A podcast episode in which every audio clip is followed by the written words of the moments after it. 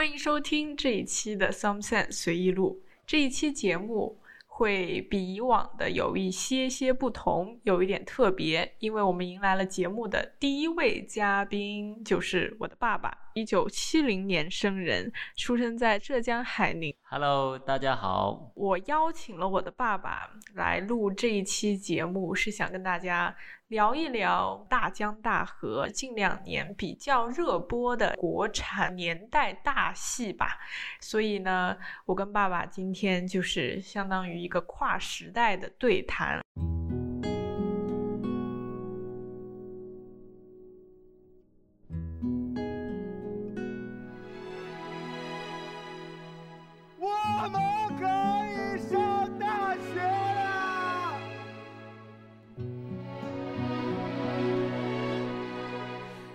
天开的花无声，盼着秋天的景色。说过，前人栽下的希望的种子，后人来获。夏天的骄阳。起层层波，桃依旧热，推开一扇窗，让风轻扬过，如春。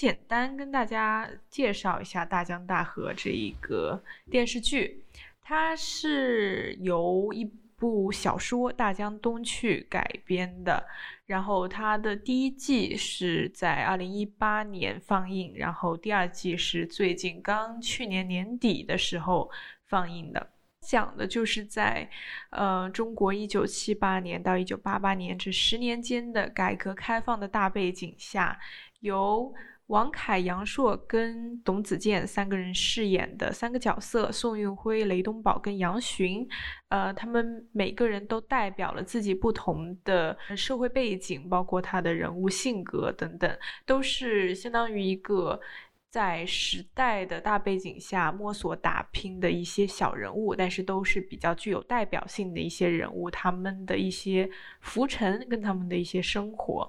那么在第二季的时候呢，把时间线往后延了几年，那就是在上个世纪八十年代末到九十年代初这段时间，还是这几个人物。呃，他们的一些社会生活的改变啊，包括整个大时代的一些政治经济的改变，然后以及他们自己在人物上面的一些成长。我在二零一八年第一季出来的时候也看了这一个作品，然后就发现，其实，呃，我作为一个就是跟那个年代不是特别熟悉的这样的一个观众，其实对这个作品是比较难以产生。呃，共鸣的，然后也比较难以理解，所以就是这也是有一种就是时代背景对一个作品，包括对观众对这个作品理解的一个影响。所以今天我邀请到了，呃，这个作品的一个忠实的观众吧，然后。他也算是这个整个时代背景的一个亲历者、一个见证者，所以我觉得作为这样的一个观众，呃，我爸可能对这个作品会有更深层次或者更亲密的一个联系跟理解。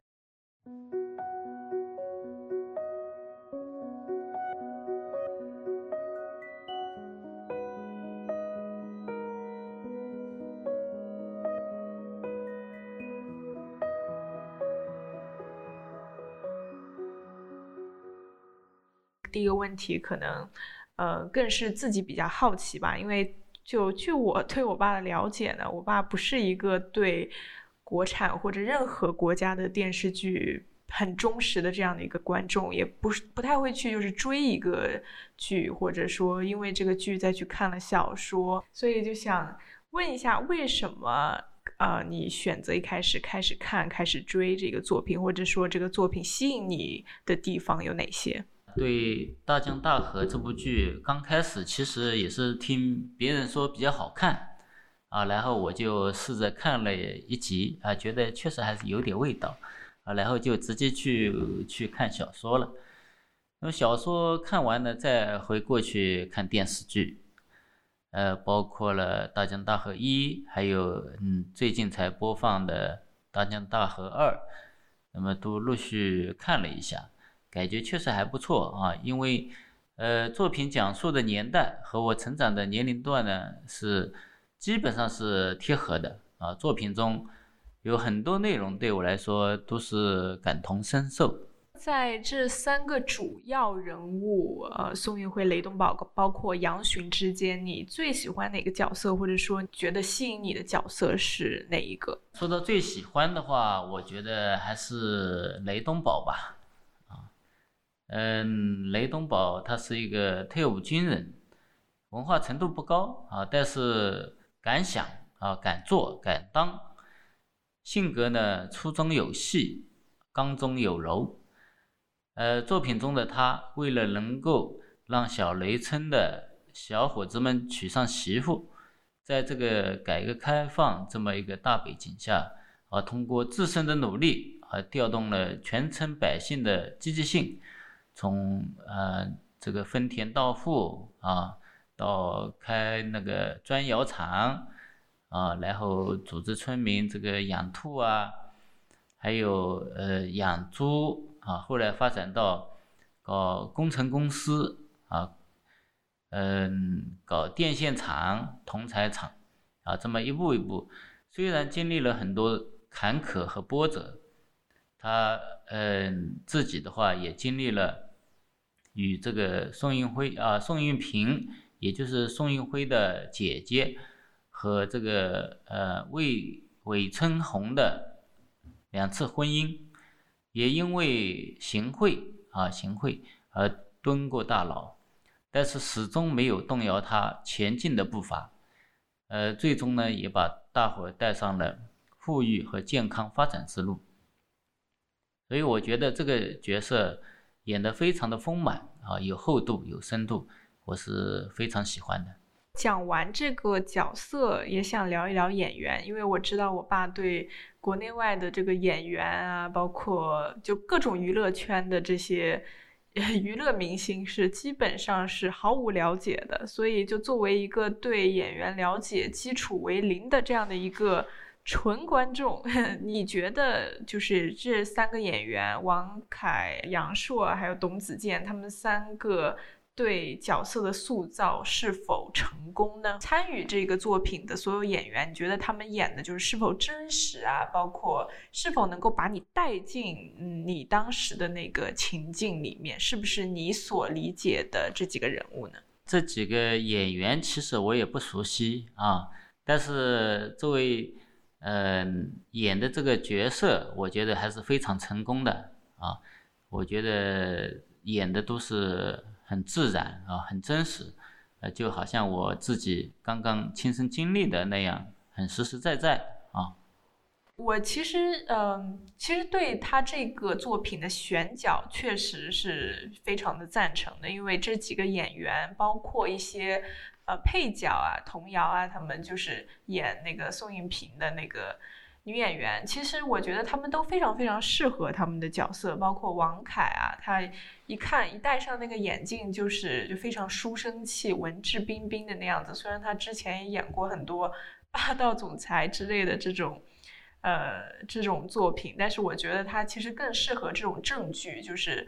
也比较书生气比较浓的这样的角色，然后还有包括杨烁，杨烁其实他一直以来的戏路都是比较粗的这种大老粗，然后呃文化程度可能并不高，然后有一点土里土气的这样的角色，所以我觉得他也非常适合演这种乡村戏，然后包括。呃，董子健啊，然后童谣也是，就非常适合演这种比较质朴的乡村女人这样的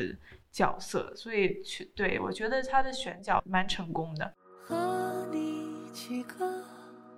和你一起和。月落星辰。日出东海。和你走过。理想的大。从容的沸腾着。在整个作品当中包括小说包括电视剧有哪些片段或者场景让你印象非常深刻的呢？印象深刻的片段和场景呢其实还是很多的啊。我举几个例子吧好吧。因为这个呃小雷家的后面是发展了那个搞这个工程公司啊刚开始是砖窑厂，后面是搞工程公司。嗯，后来呢，因为生意越做越大，那么这个，嗯，外面的对他们这个工程公司欠款的也是越来越多。他这样的话，他一边是在向这个信用社去借款啊，借款，呃，一边呢就是那边的款子要不回来啊，这样就形成了这么一个三角债。那么那时候实在过不下去了，那么雷东宝。率领了这个村民去县里面啊，这个电线厂讨债。那么与此同时呢，这个她怀孕的这个老婆啊，嗯，宋运平，就是因为他们都出去了嘛，所以只有没几个人在村里面，所以宋运平这个挺着个大肚子在帮助这个村委啊验收验收嗯进货的材料啊，那个不小心。这个脚上、脚下呢绊了一下，绊到了那个钢丝啊，绊了一下，导致了大出血。后来这个抢救无效啊，这个去世。我觉得这个场面啊，非常的痛心和惋惜。嗯，电视剧呃，通过这一幕啊，把雷东宝这个人物刻画的非常的悲壮啊，也说明了我们在改革的路上啊，我们的先驱者付出了太多太多的牺牲。那么后面还有这个有一个小雷家那个铜材厂啊出现的一个安全事故，呃，因为技术人员比较匮乏，而且嗯对工艺啊一知半解，这个为了赶这个呃产量，那么连续作业，后来直接导致了那个那个炉子啊，嗯炉子炸膛了。那么受伤者很多啊，一个个都都都是，呃，鲜血满面。当然，这次安全事故后面啊，带来了一系列的连锁反应，那么让雷东宝呢陷入非常被动。呃，其实类似这样的安全事故啊，这个不光是电视剧里面有，那么在现在啊，四十年以后的今天，我们很多的工厂企业啊，同样也会。由于管理不善而产生这个安全事故。嗯，再说说这个雷东宝的小舅子啊，就是就是那个宋运辉，那么号称这个干不死的宋运辉啊，这个任劳任怨啊，他这个在企业里面，嗯，他这个大学毕业后呢，是在荆州化工厂啊工作，他是。这个确实是任劳任怨。那别的同事呢，下班回家，他呢就泡在图书馆里面，啊，这个没日没夜的这个查阅技术资料。那么最终，呃，通过努力和坚持，出色的完成了那个车间的设备改造啊。那么后来呢，又成立了出口贸易部。再后来，这个去筹建啊东海工厂化工厂。嗯，无论是与这个水书记的一个师生关系的处理啊，还是与这个权力欲望很强的闵厂长的职位之争，后面与这个上级领导啊陆师长，呃陆师长关于进口设备的选择上的一些对手好戏呢，其实也是嗯意味深长啊。你刚才其实也提到了一个重要的一个词汇，叫改革开放。我们这个节目的很多听众都是年纪比较年轻的听众，所以就是很多年轻的听众可能对改革开放并不是特别了解。能否就是简单的概括或者介绍一下改革开放究竟是什么？大江大河确实是。以我们国家这个改革开放为背景下发生的这么一系列的呃故事啊，那么什么是改革开放呢？就是嗯，自一九七八年，中国开始实施了一系列的经济改革和措施，就是其实简单的说，就是对内改革、对外开放。主要的特点呢，就是一个市场经济啊，因为以以前都是很封闭的这个呃计划经济，那么计划经济走向了市场经济啊，让市场来说话。嗯，农业上呢实行家庭联采承包责任制，就是一个大包干了。那么允许私有企业不再有这个国家管管控，那么容许外商投资等政策啊，这个我们后面就是引进外资啊，这些都一系列的政策就来了，使我们国家呢这个经济走向了高速发展。啊，富强之路。你刚才提到了大包干这个概念，能不能再给我们介绍一下大包干是什么？因为以前其实，比如像我们农村里，它实际上就是吃大锅饭啊，吃大锅饭就是平均分配。那平均分配的话，这个就是实际上按我们现在想起来，平均分配，那我们谁谁有积极兴趣？多做一点呢，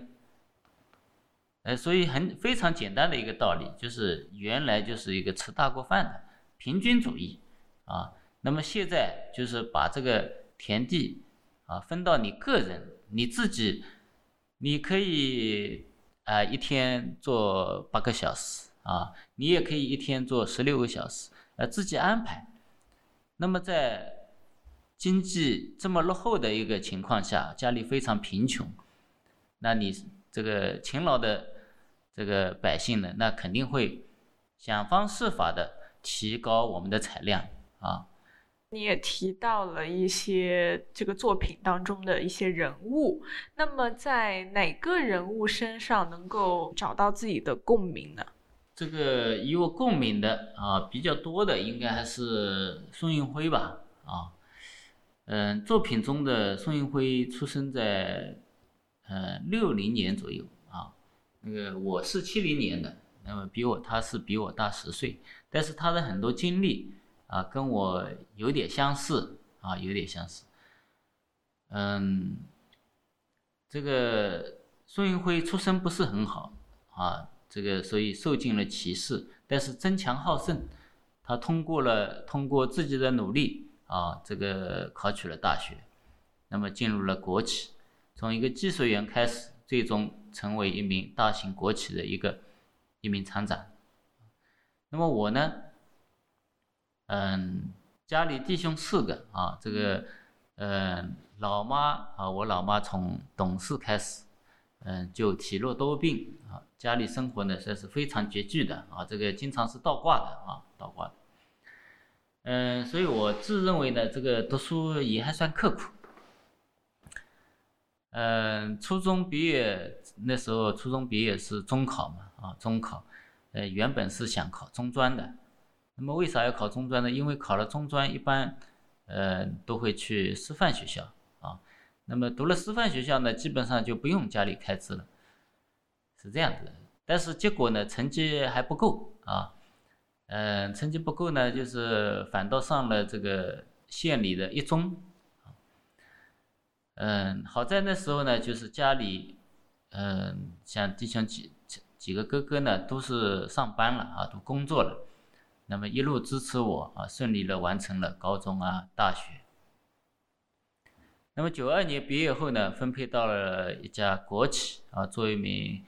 呃技术员啊，技术员。我记得那时候，呃，九二年第一个月的工资啊，工资第一年吧，啊，第一年。每个月的工资呢是七十二块，啊，那么再加上一些奖金，差不多一百二十块左右。那么到第二年啊，把正式工资加了六块啊，就从七十二块加到了七十八块啊。嗯，那时候的国企大家都知道，这个岗位啊，一个萝卜一个坑，嗯，感觉没有多大奔头啊，感觉没有多大奔头。呃，事实上，我们这个国企在我离开后几年，呃，没多少年吧，也破产重组了。所以呃，这样呢，就是我在这个国企工作了两年不到啊，就被呃请去了绍兴啊，我们浙江绍兴的一名一个民营企业。呃，当时这个公司规模还不大啊，嗯，搞技术啊、生产的大学生也就只有一个人啊。那么我去了以后呢，算是第二个大学生啊。嗯，我去了以后，先是搞技术啊，搞技术，那么后来搞品质啊，搞管理啊，那么，嗯，大约两年时间吧，嗯，就升至副总啊，副总这么一个岗位。那么再后来，随着企业的发展，我们为了更好的服务客户啊，这个公司决定呢，就是在嗯广东啊组建了一个子公司。那么由我去组建的，那么后来就是我们的嗯总公司呢，也慢慢变成了集团公司啊。后来呢，也有几个板块呢，在这个嗯这个中小板啊成功上市。我们也涉足了其他像这个农业啊、新能源啊好几个企业。那么总的大约待了。嗯，二十一年之久，我觉得之所以能够待这么久，嗯，我分析一下，就是这个我们上世纪八十年代，那么开始通过这个改革开放，这是我们中国的高速发展期，啊，老百姓从这个解决温饱的问题，一步步走向小康，那么我们的企业呢，其实也享受了这个改革开放的红利，可以说是每年都是。不是高速发展了，应该说是飞速发展。你看那盛放的花儿，来自期盼的种子；你看那丰硕果实，来自耕耘的浪漫。宽广的，来自八方汇聚的消息；奔腾向前的大江，来自高山的哺育。在整个作品，包括小说跟电视剧，有哪些呃场面或者事件是你也有一些亲身经历，或者你也目睹你周围的人有亲身经历的呢？我呃注意到这个电视剧中有一幕啊，这个很搞笑的、很有意思的一个一幕，那就是我们我看到那个村民啊，他们这个用手工做泥砖啊这一幕。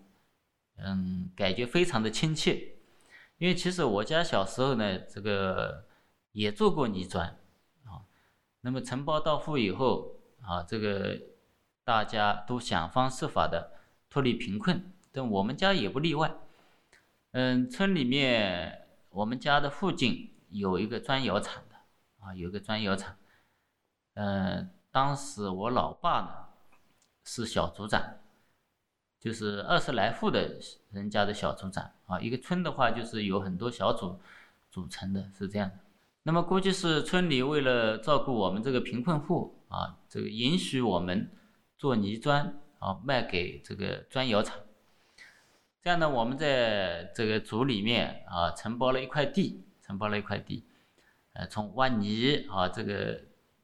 地里的泥把它挖起来，然后。挖起来以后怎么样？这个用脚去把这个泥呢去踩匀称啊，然后再用呃做这个做用这个模子啊把这个砖做起来，还要去把它叠好去晒啊，把这个砖啊要晒干，然后再去嗯这个用这个拖车啊拉到这个砖窑厂，是这样的。我们也做了好几年，所以当时当时我记得这个一块泥砖了，大约好像是几厘钱吧，几厘钱。嗯，我们家其实也是村里面就第一户开始种西瓜的。呃，我们这个一共大约有七八亩七八亩田地吧，我记得第一年是拿出了。有一块地，大约是八分田啊，八分田，嗯，八分田拿来种西瓜，这个收成啊，嗯，比种种这个水稻其实好得多了。呃，我也帮过老爸在街上卖过西瓜啊，还有和哥哥沿着村里面这个去叫卖西瓜。现在回想起来，当时还是非常稚嫩的，嗯。有点像这个大江大河中的杨巡啊，这个卖馒头，嗯，当然这个相比较也，这个杨巡要比我老练多了。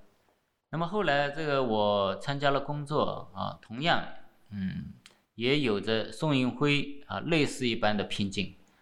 嗯，经常是为了，嗯，一项技术革新啊，为了开发一个新的产品，嗯。同样也是加班加点、通宵达旦啊，这样去做试验，其实这些都也是常有的事情。所以，嗯，正是有了这样一个亲身的一个经历啊，亲身的体会，所以才觉得这个《大江大河》这部作品，嗯，还是呃非常有意思的这么一个作品。我们从作品《大江大河》。推到这个时代的大江大河，就是在我们中国改革开放的这一段时间的时代的大江大河的潮流。那么，这个大江大河对你的生活或者你周边人的生活带来了哪些改变以及影响呢？确实，通过这么多年的发展啊，我们这个老百姓的生活质量有了明显的提升。其实我们小时候一家大约七八七八号人吧，嗯，住在一个屋子啊，这个睡觉也是一个屋子，东一个床，西一个床，嗯，有几间房子呢，就是还有几间房子是用泥墙砌起来的啊，泥墙砌起来的，嗯，这个泥墙里面这个墙上啊有很多小洞啊，春天油菜花开的时候。蜜蜂啊，这个有蜜蜂嘛？蜜蜂就在里面钻来钻来钻去。嗯，那时候没有自来水，村里面也没有什么排污设施啊，这个随便排。那么生活用水，呃，就是基本上都是自己打井啊，自己打井。那么洗衣服啊什么的，就是到河边去洗。嗯，因为排污不是很好，所以其实无论是井水也好，还是河水。其实都不是很干净啊，都不是很很干净。嗯，那时候电灯是有的啊，不过是为了节约用电啊，这个电灯的功率我们都是搞得很小的啊，都几瓦几瓦这样的，光线非常的昏暗，而且经常停电啊。停电的时候呢，我们就用煤油灯啊或者蜡烛啊。小时候村里面也没有电视。啊，只有广播。呃，要看电视的话，就要跑到几公里以外的我们邻近的一个村里面去。他们可能比较富啊，比较富裕。反正方圆几公里，呃，就是他们只有他们有电视。我记得那时候第一次看电视，呃，有一个片子就是二战的，就是二战题材的一个战争的。电电视连续剧叫《加利森敢死队》。嗯，现在搜搜，其实网上也有啊，网上也有，但是基本上就没法看，因为画质太模糊了，太不清晰了。因为现在大家都习惯了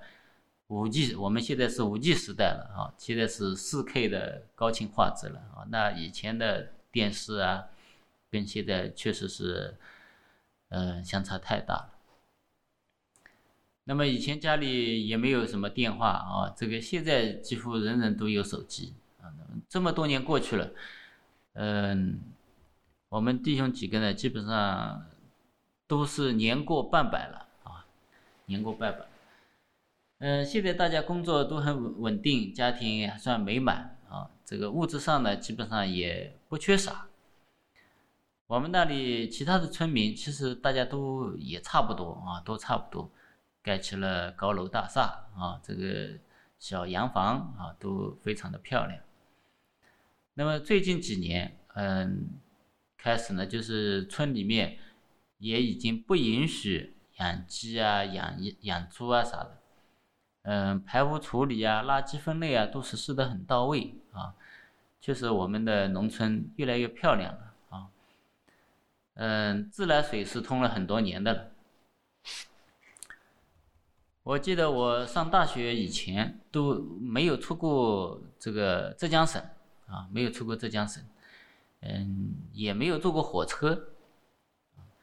嗯，什么楼房啊、车子啊啊，因为以前都是平房嘛，所以楼房、车子，包括去旅游啊，在当时看来，尤其是出国旅游啊，在当时看来，都是想都没有想过的事情。呃，小时候像种田、插秧的时候，我们看到一架飞机啊，这个从头顶飞过，都是觉得非常的好奇啊。所以，嗯，这么多年过去了，其实，嗯，我们百姓的这个经济啊，啊，百姓的这个生活，嗯，确实是有个翻天覆地的变化。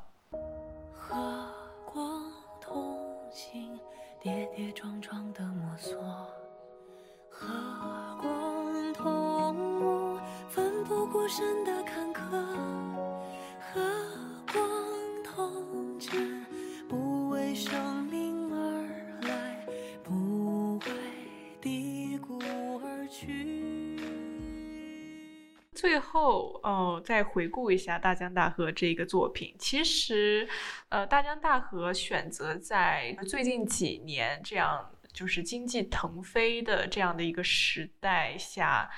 播放给我们看，然后也选择了很多就是现在年轻人更熟悉的一些演员，比如说王凯，比如说杨烁，比如说。童谣、董子健等等，选择了这样的更被人熟知的演员来演这样一个离我们比较遥远的一个电视剧。他也是通过这样的手段、这样的方法，去让更多年轻人、年轻一代的观众去了解当时的这样的社会背景。那么，我也是作为年轻观众里面的一员，然后。可能还更特殊一点，因为我也算是相当于在国外长大的，其实对国内的这样的一个那当时的一些时代背景，其实呃在学校也是并没有学过的。那么你觉得《大江大河》这样的作品对当今社会的影响是什么？或者说你觉得我们年轻观众或者对当时的历史不太了解的观众，这个作品对这一类的观众是有哪些价值呢？我们中国目前的这个经济总量啊，这个 GDP 已经到了世界第二，嗯，但是仍然是发展中国家啊，与我们的嗯英美发达国家相比啊，这个欧美的发达国家相比，嗯，差距还是非常大的。那么《大江大河》这部作品的推出，呃，我觉得是要让我们啊知道。正是因为有这么多许许多多的改革的先行者啊，付出了巨大的努力，嗯，才有了这来之不易的幸福生活。我觉得，嗯，我们要感恩这个时代啊，嗯，要珍惜现在啊，不断的去总结经验教训，嗯，为全面嗯建设小康水平的国家来贡献我们自己的应有的力量。你看那盛放的花儿，来自期盼的种子；你看那丰硕果实，来自耕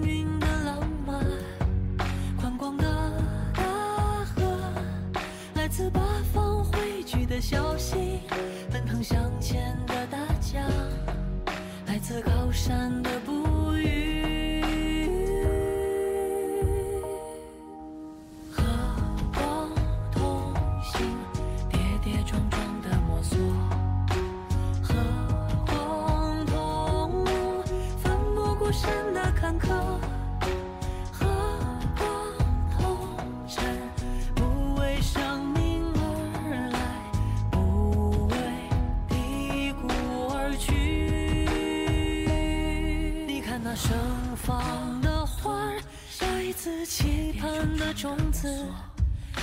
那风说：“我是，来自耕耘的浪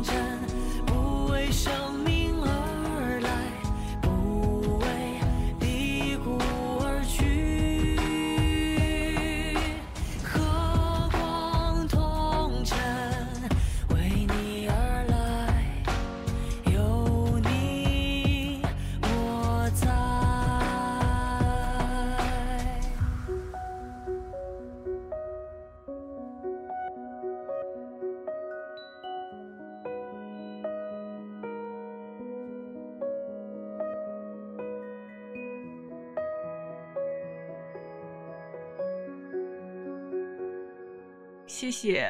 我爸做客我们的节目。那么希望听众们也呃喜欢这一期比较特别的栏目。非常感谢各位的聆听，再见。感谢收听这一期的 Some Sense 随意录，我们下期见。